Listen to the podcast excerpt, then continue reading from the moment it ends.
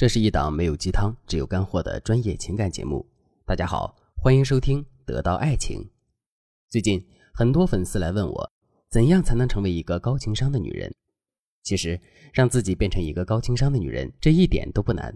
关键是我们一定要懂得人性。这句话该怎么来理解呢？其实，高情商啊，并没有多么神秘。只要我们能够做到让别人开心、舒服、愿意跟我们沟通，我们就会成为一个高情商的人。可是，我们怎么才能做到让别人开心、舒服、愿意跟我们沟通呢？这就要求我们一定要知道对方需要什么、讨厌什么，并且给到别人需要的东西，避开别人讨厌的东西。下面我们再来想一想，我们怎么才能知道别人需要什么或者讨厌什么呢？其实，这完全取决于我们对人性的把握了。如果我们说的话、做的事是契合一个人的人性的，那么，我们跟这个人的互动就肯定是和谐的。与此同时，我们也会被这个人认定为高情商。相反，如果我们说的话、做的事都是违背人性的，那么我们在跟别人沟通的时候，就肯定会遇到重重的阻碍。举个例子来说，抖音上流传着这么一个视频：一个人在坐火车的时候泡了一桶泡面，可是泡完这桶泡面之后，这个人却发现自己回不去座位了。为什么会这样呢？因为当时车厢里很挤，过道都被站票的人挤满了。面对这种情况，那个吃泡面的人就大喊了一声：“麻烦让一下，我过不去了。”结果整个过道的人都无动于衷。看到这个结果之后，那个泡泡面的人就灵机一动，喊了一句：“麻烦让一下，里面的水接多了，别烫着你们。”结果这句话刚说出口，过道立马就有了一条路。同样的一件事情，为什么用前后两句话去表达，最终的结果会如此不同呢？其实原因很简单，我们每个人都是趋利避害的，这是人性。可这个泡泡面的人说的第一句话却是“麻烦让一下，我过不去了”。谁愿意为了别人的利益损害自己的利益呢？所以这句话注定是没效果的。这个人的第二句话是“麻烦让一下，桶里的水接多了，别烫着你们”。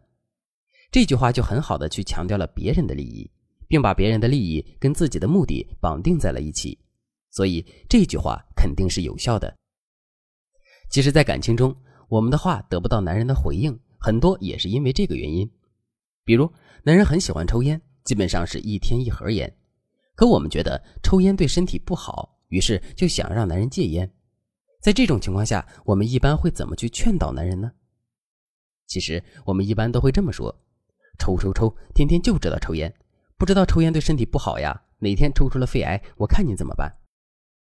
如果在听到这节课程之前，你也因为不懂人性，说出了很多让男人不愿意接受的话，并为两个人的感情带来了损害，你可以添加微信文姬八零，文姬的全拼八零，来获取专业的指导。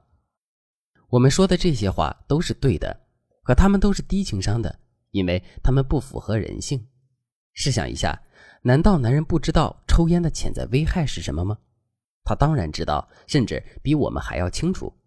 而他之所以还在抽烟，就是因为他控制不了自己的烟瘾。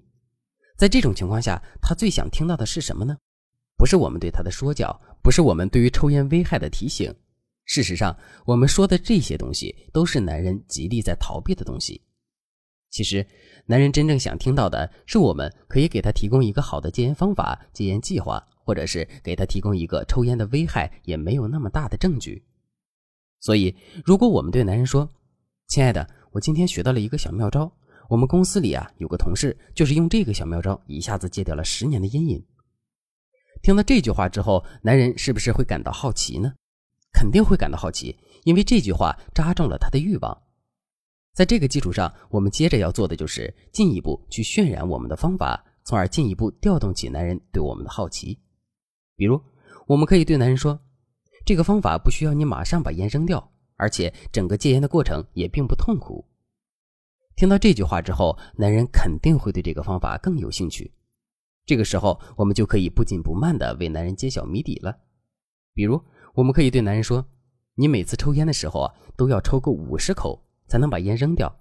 只要你坚持住，之后你抽烟的频率肯定会慢慢降下来的。”男人通过跟你的这个沟通中，潜意识里就会接受到你高情商的信号，因为你从头到尾都没有去指责他，而是一直在帮他想办法，并且循循善诱的让男人理解并接受你的方法，这无疑是符合男人趋利避害的人性的。